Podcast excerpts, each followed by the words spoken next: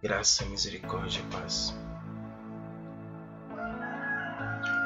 Quanto eu tenho de Deus e o quanto Deus tem de mim. Esse é o título do, desse podcast. Faz um tempo em que essa palavra vem queimando no meu coração, mas eu não sabia como eu poderia transmiti-la, mas Recentemente eu fiz um seminário de estudo voltado ao tema reafirmando a identidade cristã. Foi um momento incrível que eu vivi. Aprendendo a buscar o Senhor de uma forma correta e inteligente. Deus me mudou muito nesse processo. E hoje, movido pelo Espírito Santo, iremos compartilhar com vocês essa visão.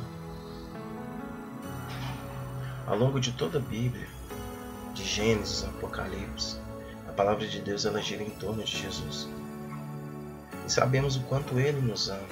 Sabemos do seu cuidado, do seu sacrifício, sua misericórdia e graça. E ao longo de toda a história, vemos esse mesmo Deus que é absoluto em sua soberania se diminuindo. E Ele faz isso para se aproximar de nós.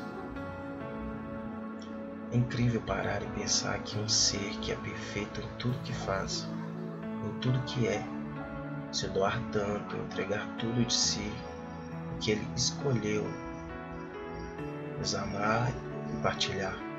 Não apenas tudo aquilo que ele criou, mas assim como o apóstolo Paulo diz na sua primeira epístola aos Coríntios, né? Todavia, todavia, como está escrito, olho nenhum viu, ouvido nenhum ouviu, mente nenhuma imaginou o que Deus preparou para aqueles que o amam. 1 Coríntios 2,9 Interessante que saber de tudo isso é verdadeiramente entender o quanto eu tenho de Deus. Entenda, não são apenas os dons de falar em línguas ou as curas milagrosas ou a expulsão de demônios da vida de pessoas. O quanto eu tenho de Deus é o quanto eu sei quem Ele é. Mas não apenas naquilo que eu leio nas Escrituras, mas o que Ele é na minha vida. É entender que Ele quer e tem o melhor para a minha vida que uma vida sem Jesus é ser comparada ao sal insosso, que não serve para nada a não ser pisoteado. É saber que existe uma promessa de salvação e de vida eterna para as nossas vidas, e que quando o grande dia chegar e no mundo houver aflições, choros e ranger de dentes, estaremos ao lado do nosso Senhor, o amando e o adorando. Este é o ponto eu tenho de Deus quanto eu sei quem Ele é, é o quanto eu sei o que Ele é. Em contrapartida, tenho o quanto Deus tem de mim.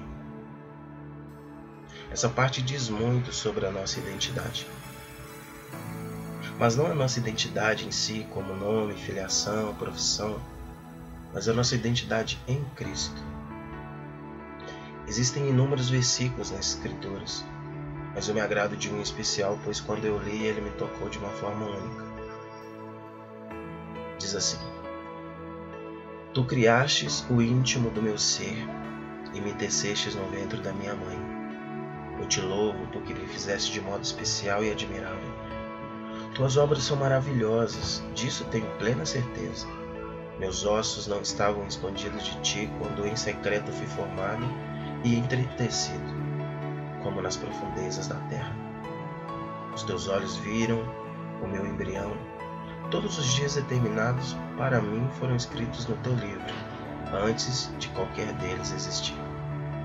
Salmo 139, do 13 ao 16. A expressão do autor de Salmo nos remete a, a reconhecimento.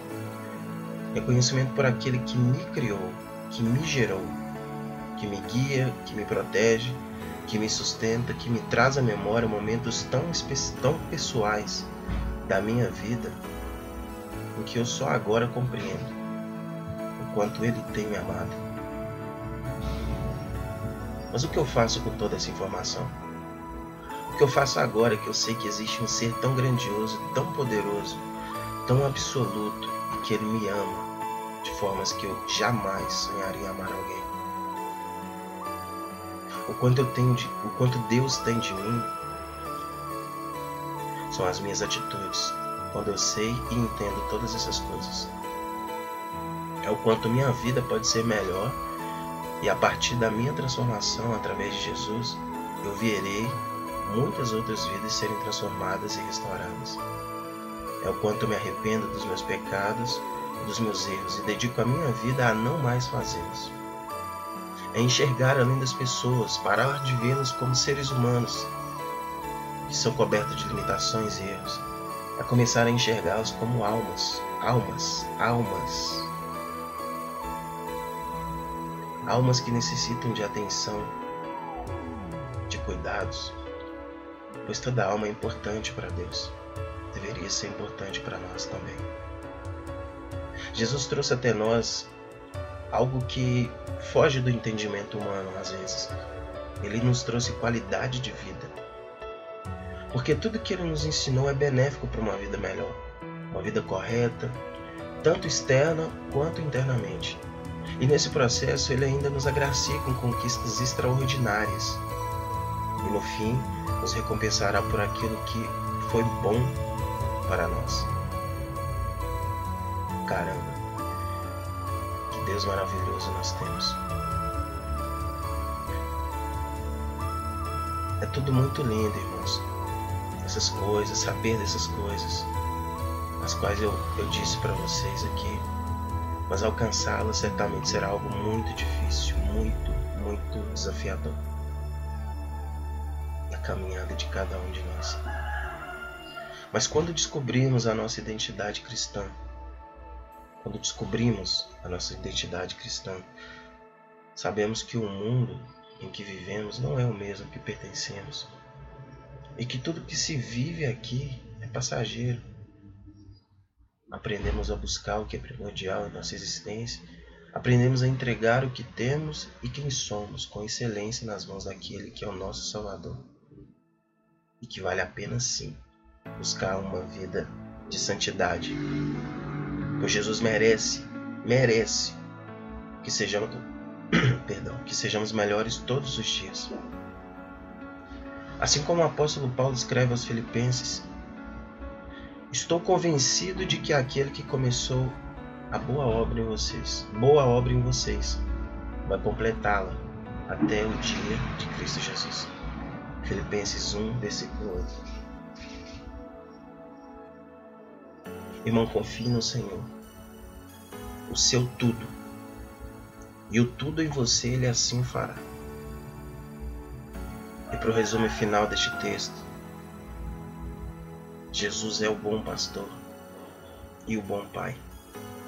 E o que nós somos, amados por Ele. E aqui eu deixo um versículo para que, em nome de Jesus, vocês possam meditar nele. Entenda que não é através do estudo ou daquilo que sabemos de Deus através das Escrituras que iremos conhecê-lo ou saber quem somos nele. É através do relacionamento com Deus que eu descubro quem Ele de fato é e quem eu de fato sou nele. A palavra de Deus é essa. Conheçamos o Senhor esforcemo-nos por conhecê-lo. Tão certo como nasce o sol, ele aparecerá. Virá para nós como as chuvas de inverno, como as chuvas de primavera que regam a terra. Oséias 6, 3 Que Deus abençoe sua vida poderosamente. Fique com Ele e até a próxima. Paz.